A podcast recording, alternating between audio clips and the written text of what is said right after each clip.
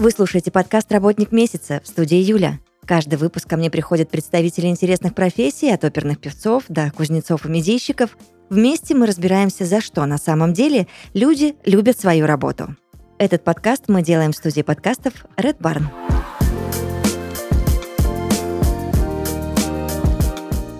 В подкасте «Работник месяца» Ольга Леонидовна Дубовская, врач-акушер-гинеколог СМ-клиники. Ольга Леонидовна, здравствуйте. Здравствуйте.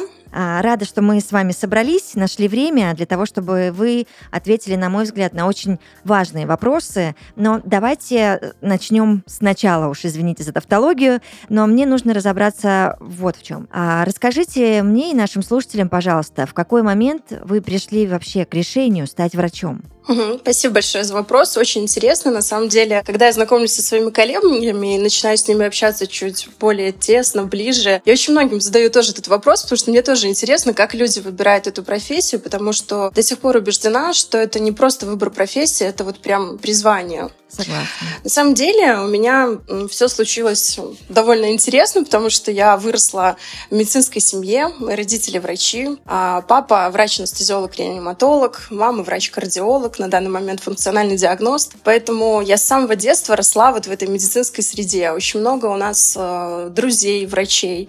А, мы очень часто встречались дома, они обсуждали какие-то медицинские ситуации, каких-то проблемных пациентов. Мы с сестренкой все это слушали. И вроде на нас никто никто не оказывал никакого влияния. И в школе я училась в классе с углубленным изучением английского языка, изучала английскую литературу, занималась в художественной школе. И у меня были возможности, конечно, выбрать какую-то другую профессию. Но вот это вот, вот все. И а, родители, которые привили мысль о том, что медицина — это все таки благородная профессия, и нам безумно с сестренкой хотелось а, стать частью вот этой благородной профессии, поэтому, к счастью, мы не могли выбрать какую-то другую другую профессию. Я стала врачом, и мне это очень нравится. Я рада и до сих пор чувствую, что это правильный выбор.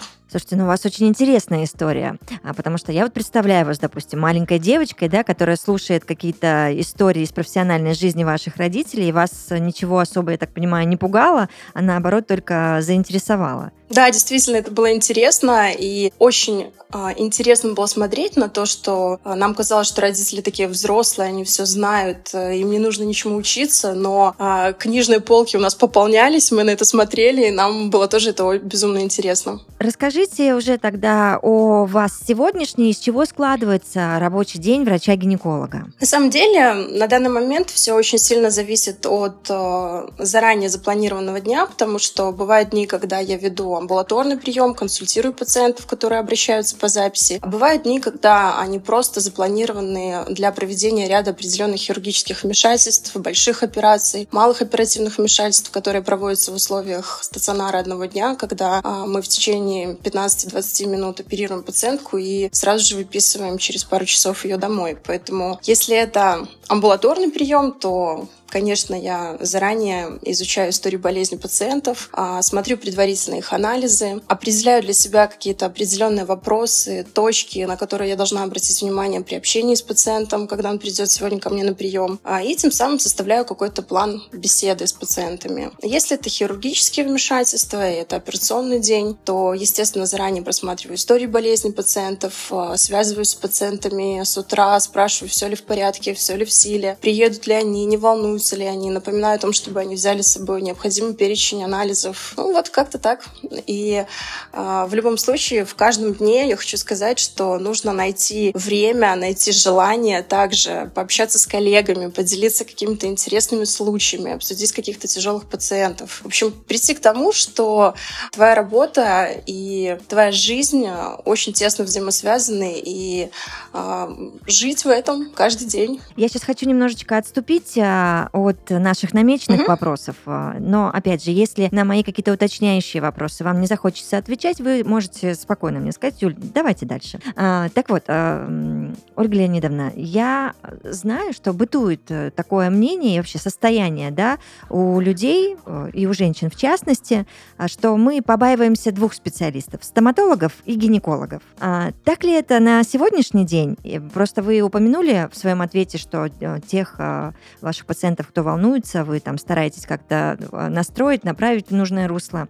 А как обстоят дела сейчас? И действительно ли мы продолжаем бояться идти к гинекологу? На самом деле, действительно, это так, несмотря на то, что сейчас существует огромное количество информации в открытом доступе, где каждый человек перед тем, как подготовиться к приему врача-акушера-гинеколога или стоматолога, мы тоже коснулись этой специальности, четко понимает, что он должен сделать, с какими намерениями он должен прийти, но все равно каждый новый пациент, который заходит ко мне, он немного скованный. И поэтому здесь в любом случае нужно всегда обращать внимание на какое-то личное общение, эмпатию, на вовлеченность, заинтересованность в каждом человеке, потому что в первую очередь к нам пришел не пациент, а человек. И каждый из нас э, имеет свой характер, свои какие-то особенности, и никто не раскроется перед вами там, в течение первых двух минут. Поэтому каждый раз, особенно при общении с новыми пациентами, я обращаю внимание на личное общение с пациентом, ни в коем случае не переходя никакие границы,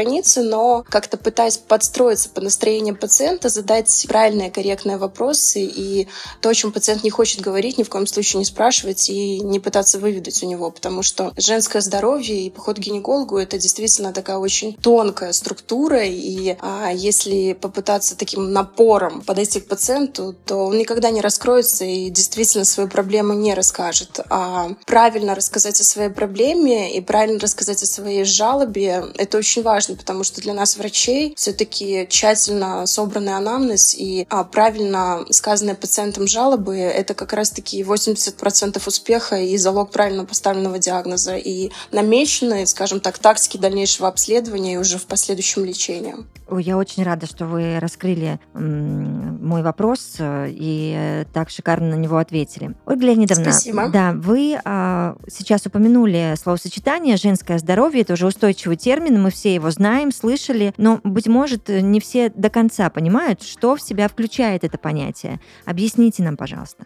Ой, вы знаете, женское здоровье — это такое очень объемное понятие, потому что в каждом возрасте понятие женского здоровья, оно вот прям свое. В подростковом периоде это своевременное половое созревание, начало менструальной функции. Дальше, в последующем, уже в репродуктивном возрасте, женское здоровье — это прежде всего регулярный менструальный цикл, это способность к зачатию, к деторождению. А уже в период пременопаузы и менопаузы а, это а, определенный плавный переход вот в это состояние, когда происходит снижение циркадного правильного ритма выброса гормонов, и все это сопровождается рядом процессов, изменений, которые ранее женщины были незнакомы. Поэтому это тоже такая очень тонкая наука, и я поистине считаю, что период менопаузы — это такой прям самый сложный период в жизни женщины, и огромное количество пациенток в это время обращаются к нам а, за помощью, и я очень люблю работать с этими пациентками. Вот как-то так. Мне прям очень захотелось сейчас к вам поближе, потому что я как раз, наверное, вот уже в том нежном возрасте, когда задумываюсь, э, в принципе, что, видимо, у меня на носу этот период, и, честно, очень как-то этого боюсь, быть может, от того, что м- хочется найти хорошего специалиста, и также, наверное, страх присутствует от того, что не до конца вообще есть понимание того, что будет с тобой происходить и как с этим совсем справляться. Но, тем не менее, а давайте мы с вами выясним сейчас, э, с какими проблемами к вам чаще всего обращаются женщины? На самом деле здесь тоже все очень сильно зависит от э, возрастного, э, скажем так, периода, потому что э, если взять широко и взглянуть на этот вопрос, то, конечно, в первую очередь самый обширный и большой пул пациентов — это те женщины, те пациентки, которые обращаются с теми или иными проявлениями каких-то гнойно-воспалительных заболеваний, да, то есть это женщины, которые приходят с жалобами на какой-то дискомфорт, жжение, зуд, неприятные ощущения, в области наружных половых органов. Это все, естественно, сопровождается а, невозможностью качественной жизни, и сексуальной, и вообще в целом. А, вот, поэтому это, наверное, такие самые основные пациентки. Естественно, большое количество пациентов, которые приходят а, с теми или иными нарушениями менструального цикла. Это проблемы, которые связаны с изменением характера менструации, продолжительности, обильности менструального цикла. Большое количество пациенток приходят с банальной такой проблемой, она называется боли внизу живота. Вот, то есть такая прям очень глобальная проблема, потому что, несмотря на то, что а, болезненными ощущениями внизу живота могут характеризоваться заболевания не только женской половой сферы, да, но и также заболевания мочевого пузыря, почек, кишечника и так далее. Но почему-то каждая женщина убеждена, что боль внизу живота — это обязательно какая-то гинекологическая проблема. И порой даже бывают ситуации, когда женщине очень сложно доказать, что необходимо чуть более комплексный подход, что со стороны женского здоровья у нее в целом все в порядке, а вот э, взглянуть в сторону проблем желудочно-кишечного тракта, дабы избежать э, дальнейшего проявления и вот этой симптоматики, вот немного сложно, но удается, получается, спасибо, поэтому прекрасно. Вот. Далее хочу сказать, что э, теперь ввиду такой все-таки, наверное, осведомленности и широкой информированности пациента, возможности в интернете прочитать информацию а, о проблемах каких-то, большое количество женщин приходит просто на профилактический прием. То есть это те пациентки, которые не имеют жалоб вообще, просто они понимают, что один раз в полгода, один раз в год им нужно обязательно прийти к гинекологу. И, честно говоря, каждую такую женщину, вообще независимо от того, в каком возрасте она пришла к выводу, что вот нужно профилактически прийти к гинекологу, я всегда хвалю, я говорю, прекрасно, вы молодцы, спасибо, конечно, что конечно. вы пришли к врачу. Это просто, это а, великолепно. Простите, что перебиваю, но порадуйте меня новостью о том, что таких женщин становится больше. Ну, это правда да, очень важно. Да, да, да, действительно. Таких женщин, конечно, становится больше, и это благодарность вот этой информированности пациента, потому что много пациенток приходят на профилактический прием, много пациенток приходят перед планированием беременности, они не имеют жалоб, они не имеют проблем, но они хотят вступить вот в это интересное новое состояние беременности здоровыми, обследованными, они хотят понимать и чувствовать, что а, все будет хорошо. А, дальше есть пациентки, которые как раз-таки не хотят беременеть, они хотят полноценно вести нормальную сексуальную жизнь и не а, бояться о каких-то вопросах нежелательной беременности и хотят решить именно вопрос контрацепции. Тоже увеличилось количество таких пациентов, и меня это действительно очень радует. Хорошо. Я сейчас задам а, такой вопрос, ну, не то чтобы глупый, нет, но вот все те проблемы, которые вы описали выше, да, а почему, в принципе, эти проблемы возникают? Я понимаю, что каждый случай индивидуален, и вы сейчас не сможете мне раскрыть в полной мере всю эту картину, но, тем не менее, может быть, есть какие-то маячки, да, а, послушав о которых, а, девушки тоже сделают какие-то выводы и тоже примут самостоятельное взрослое осознанное решение, что, быть может, стоит э, обратиться к специалисту. Прекрасный вопрос. Я хочу сказать, что действительно каждый случай очень индивидуален, каждая проблема несет под собой определенный перечень э, таких вот предвестников, э, на которых нужно обратить внимание. Просто хочу сказать, что залогом качественной, хорошей жизни является действительно здоровый образ жизни, который нужно вести. Я а, также являюсь приверженцем здорового образа жизни, и а, я призываю каждого человека прислушиваться к своему телу, его чувствовать, его понимать. И а, когда начинаешь общаться с пациенткой и задавать ей какие-то вопросы, спрашивать жалобы и пытаться вместе с пациентом прийти к основе возникновения вот той или иной жалобы, каждая пациентка практически четко понимает, когда у нее появились вот такие звоночки и маячки, с которыми она должна была уже на тот момент прийти к врачу. Но, к сожалению, такое бывает нечасто, поэтому хочу каждую пациентку призвать э, к тому, чтобы как только что-то начинает смущать, как только каждая женщина начинает чувствовать, что что что-то не то, что-то ей не нравится, что-то пошло вот не так, как вчера, не нужно бояться, не нужно стесняться, нужно просто прийти к врачу, задать определенные вопросы, и, возможно, это поможет решить проблему гораздо быстрее и безболезненно. Следующий мой вопрос, он тоже такой глобальный. Как вообще диагностируются и лечатся женские болезни? А, ну, да, это вопрос такой довольно объемный, потому что, вот я уже выше перечислила, есть огромное количество женских проблем, болезней, но в первую очередь есть общеклинические клинические гинекологические обследования, которые должна пройти каждая женщина. А, то есть э, это стандарт такой диспансеризации ежегодного посещения врача-акушера-гинеколога. То есть это банальные мазочки на а, микроскопию, которые позволяют нам выявить э, тот или иной воспалительный процесс. Определение бактериальной флоры, инфекций, передающихся половым путем, которые тоже могут э, указать нам о той или иной этиологии возникновения какой-то определенной заболевания, в том числе гнойно-воспалительного заболевания. Дальше это обязательно ежегодно мазочек на онкоцитологию. Это мазок на онкологические клетки и шейки матки, которые очень четко, очень точно, очень быстро позволяют заподозрить какие-то изменения, которые на раннем этапе могут очень быстро и а, качественно привести к хорошему результату, но если не сдавать его, не следить за этим, то в последующем могут привести к серьезным изменениям уже в последующем развитию онкологических проблем. Дальше это УЗИ органов малого таза. Это очень такой широкий, распространенный метод. И несмотря на то, что на сегодняшний момент достоверность данного метода даже на аппаратах экспортного класса порядка 75-80%, но в любом случае это очень сильно этот метод помогает нам, врачам, акушерам, гинекологам, заподозрить тот или иной диагноз и уже чуть более углубленно а, изучить проблему определенную. И я хочу сказать, что тоже бытует такое ошибочное мнение, опять же, связанное, наверное, вот с этой широкой информированностью пациентов. Многие пациентки обращаются, а, либо вообще не обращаются обращаются, да, после того, как они уже прошли УЗИ органов малого таза. То есть они где-то прочитали в интернете, что УЗИ органов малого таза это очень хорошо, нужно его делать постоянно, не сходили на УЗИ. Опять же, повторюсь, достоверность метода порядка 75%, даже на аппаратах экспертного класса. Там врач УЗИ сказал, ну, все у вас тут хорошо, никаких проблем нету, они УЗИ забрали, довольны, пошли домой, и там год-два больше к гинекологу не ходят. Так вот, на самом деле, огромное количество проблем на УЗИ просто не видно. Или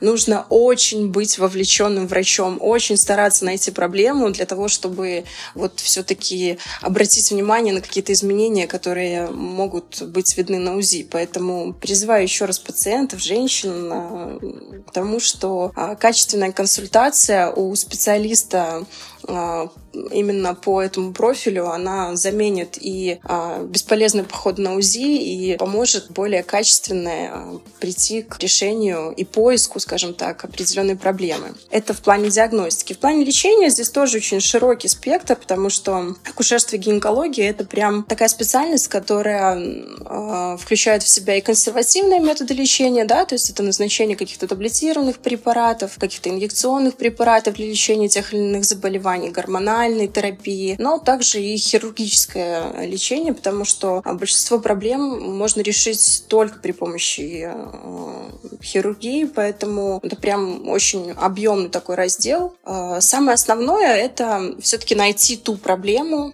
то заболевание и понять, что именно оно вызывает дискомфорт, именно оно мешает пациентке, а уже потом плавно переходить к определенным методам лечения. Хорошо, тогда нам нужно теперь разобраться, как э, грамотно проводить профилактику заболеваний. Профилактика заболеваний, это я об этом уже говорила выше, да. это в первую очередь здоровый образ жизни. То есть это здоровый образ жизни а, и умеренность во всем, хорошее настроение и ощущать, чувствовать, понимать свое тело и все время думать о том, что наше тело храм и какие-то изменения, которые в нем а, начинают нас смущать, а, это звоночки к тому, чтобы вовремя обратиться к необходимому специалисту. Хорошо. А существует такое понятие, Ольга Леонидовна, как интимная пластика. Расскажите, пожалуйста, что это такое, для чего она выполняется и вообще какие показания к ней существуют? Интимная пластика — это очень такой объемный раздел. А, это комплекс мероприятий, которые направлены на улучшение эстетического вида наружных половых органов женщины, а, а также улучшение качества сексуальной жизни, уменьшение дискомфорта во время сексуальной жизни а, и тем самым поднять настроение каждой женщины. Вот просто Просто это такая настолько объемная тема, потому что включает в себя и хирургические операции, естественно, такие более серьезные, более глобальные, и в то же самое время определенные инъекционные методики,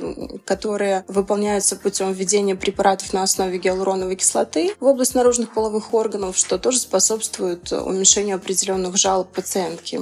Хотелось бы, конечно, еще каких-то подробностей. Да, более. Да, сейчас расскажу. А, на самом деле, на сегодняшний момент в 21 веке уже стало настолько популярно ходить к врачам-косметологам, а, обращаться к косметологу, постоянно поддерживать красоту а, кожи своего лица, а вот обращаться к врачам-акушерам, гинекологам и статистам менее популярно. Хотя все больше и больше женщин приходят к тому, что женщина красива везде. Красота нам нужна везде. Поэтому э, в первую очередь показанием для интимной пластики является э, в первую очередь какой-то эстетический дискомфорт. Да? То есть это те пациентки к нам приходят, которые, которым что-то не нравится. И вот всю жизнь у них была какая-то проблема, был какой-то дискомфорт. Они, им не нравилось жить половой жизнью, их что-то смущало. Им не, нрав, им не нравился вид своих женских половых органов, но они не понимали, что это можно изменить, и что это улучшит и качество их жизни, и качество сексуальной жизни. И вот когда они все-таки доходят до врача-акушера-гинеколога, мы проводим определенные а, мероприятия, определенные а, хирургические вмешательства, и потом уже после реабилитации проходит определенное количество времени, они возвращаются и говорят спасибо вам огромное. Если бы я раньше знала, что можно прийти с этой проблемой и так просто и быстро ее решить, я бы уже давным-давно пришла и даже не думала. То есть вот э, такой большой пул пациентов. Дальше, к сожалению,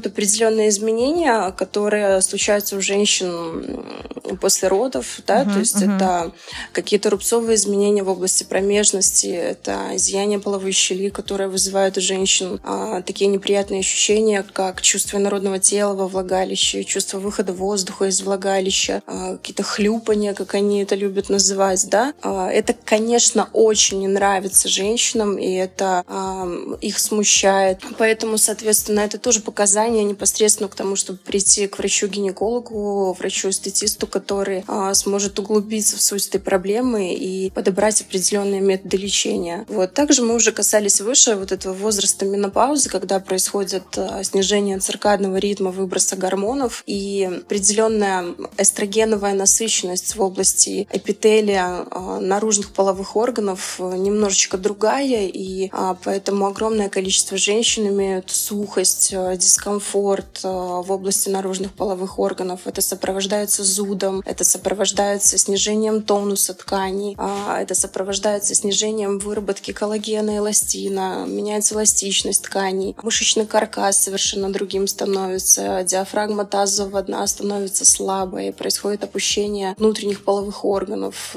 зияние половой щели, подтекание мочи, к сожалению, неудержание газов. И это такие очень тяжелые проблемы, но они очень а, такие для женщин стыдные, я бы сказала, да, и даже Конечно, вот не они будут очень смущать, который... естественно. Конечно, и не каждая пациентка, которая приходит ко мне даже на первичный прием, а не зная меня и не общавшись ранее, может рассказать вообще об этих проблемах и уже даже на повторной консультации, уже когда мы с пациентом встречаемся третий, четвертый раз, а, в каком-то таком а, более тесном личном разговоре пациент говорит, а вы знаете, а вот у меня еще вот все-таки вот такая проблема есть. И вот у меня на первом визите спрашивали, вот подтекает ли у меня моча, а я не сказала вам об этом, потому mm-hmm. что мне стыдно, я вообще не могу поделиться этой проблемой ни с кем. Да, а представьте, насколько это снижает качество жизни женщины, потому что мы все хотим быть молодыми, мы все хотим быть красивыми, мы хотим долго наслаждаться качественной жизнью, мы хотим заниматься спортом, мы хотим гулять, э, мы а, хотим радоваться. А когда есть вот такие вот проблемы, это, к сожалению,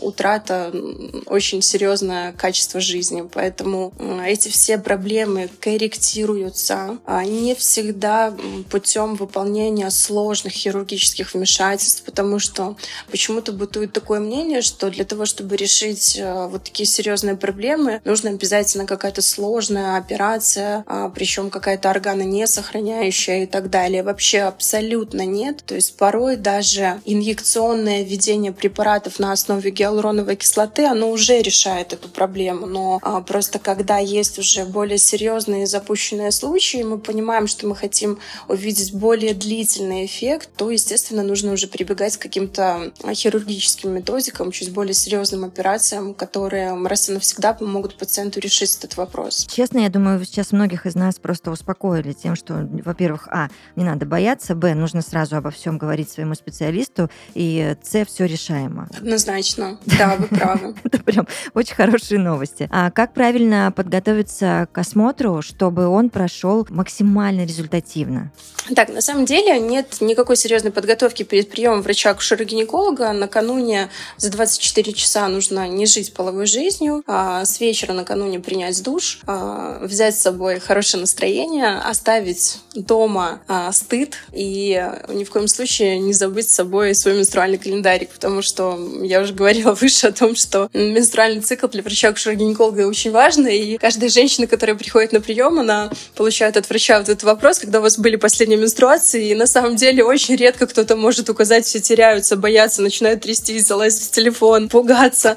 На самом деле это очень интересно, но, в общем, я всех пациенток подбадриваю, говорю, ничего страшного, все у нас сейчас запрограммировано, все внесено в наши телефоны, календари определенные, поэтому перед походом к гинекологу обратите внимание, что дату последних месячных нужно знать, это очень важно для нас. А так, действительно, никакой подготовки, приходите, а мы ждем абсолютно каждую пациентку в любое время. И вот здесь, Ольга Леонидовна, я считаю, что я далее задам один из самых важных вообще вопросов в нашем с вами разговоре, потому что ну, вот это понимание, оно очень ценно для того, чтобы потом все проходило очень и очень хорошо в жизни любой девочки. Как обычной пациентке понять, что ее врач компетентен? Вы прекрасно понимаете, что в любой профессии не только вашей, моей, да, есть суперпрофессиональные ребята, а есть не очень. Вот как понять, что врач э, классный и суперкомпетентный? Да, на самом деле я же тоже являюсь пациентом, да, я, мне тоже нужны специалисты, это такой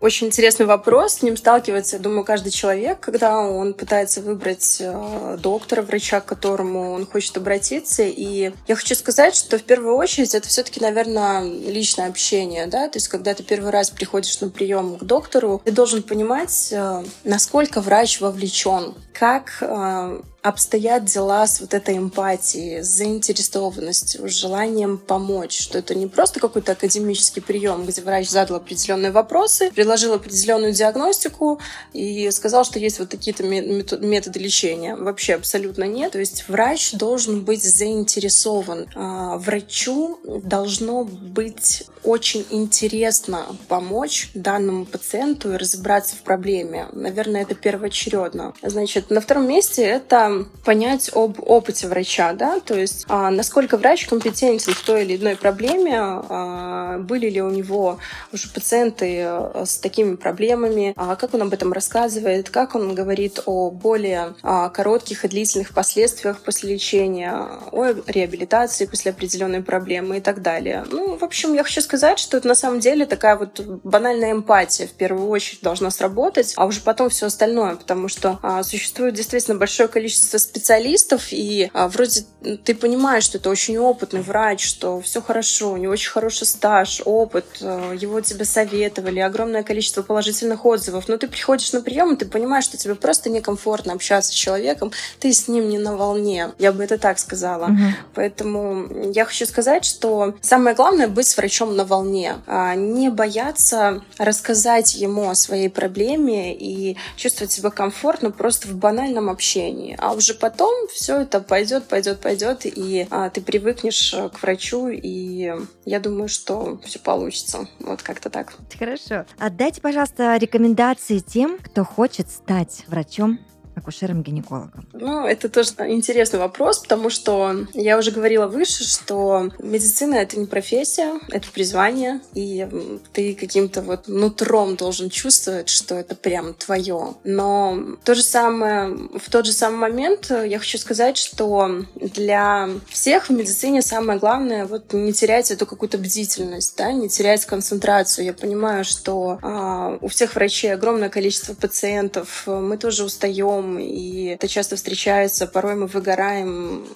мы не можем грамотно отдохнуть, но понимать, что как только ты потеряешь бдительность и вот эту концентрацию, ты тут же утеряешь свой профессионализм. Это первое. Второе — это, конечно, самодисциплина. То есть э, я не видела хороших врачей, которые бы не имели самодисциплины, да, то есть это очень важный момент. Также я уже упоминала, когда говорила о своих родителях, когда ты в детстве, у меня это все было в голове и сейчас. Медицина — это, конечно, постоянное обучение. Ты постоянно совершенствуешь двигаешься, ты постоянно чему-то учишься, ты постоянно стараешься идти в ногу со временем, ищешь новые методики, изучаешь, и должен быть готов к этому на протяжении всего. И, к сожалению, есть еще один такой момент, который тоже я должна озвучить и сказать, и э, сказать всем, кто э, хочет стать врачом и акушером-гинекологом тоже, что вы ни в коем случае не должны бояться ошибок. Они действительно будут, они есть, и они э, болезненно все время воспринимаются, но каждой ошибки не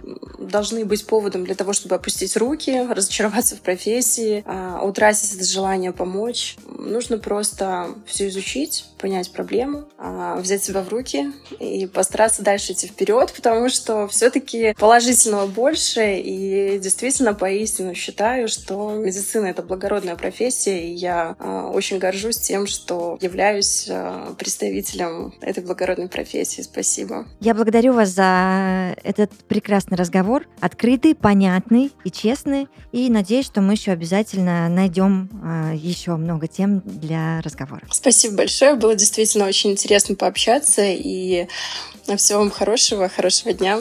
До Взаимно. свидания. Да, до свидания. До свидания.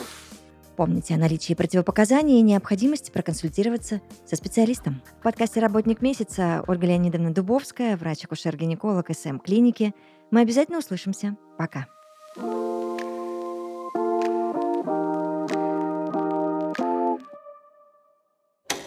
студии Red Barn вышел новый подкаст «Как это возможно?». Это проект с аудио- и видеоверсией, в котором опытные спикеры рассказывают, как создать личный бренд, найти миссию всей жизни, попасть в политику, работать путешествуя и дают много других полезных советов. Если получилось у них, получится и у вас. Слушайте и смотрите на всех платформах. Расширяйте границы своих возможностей.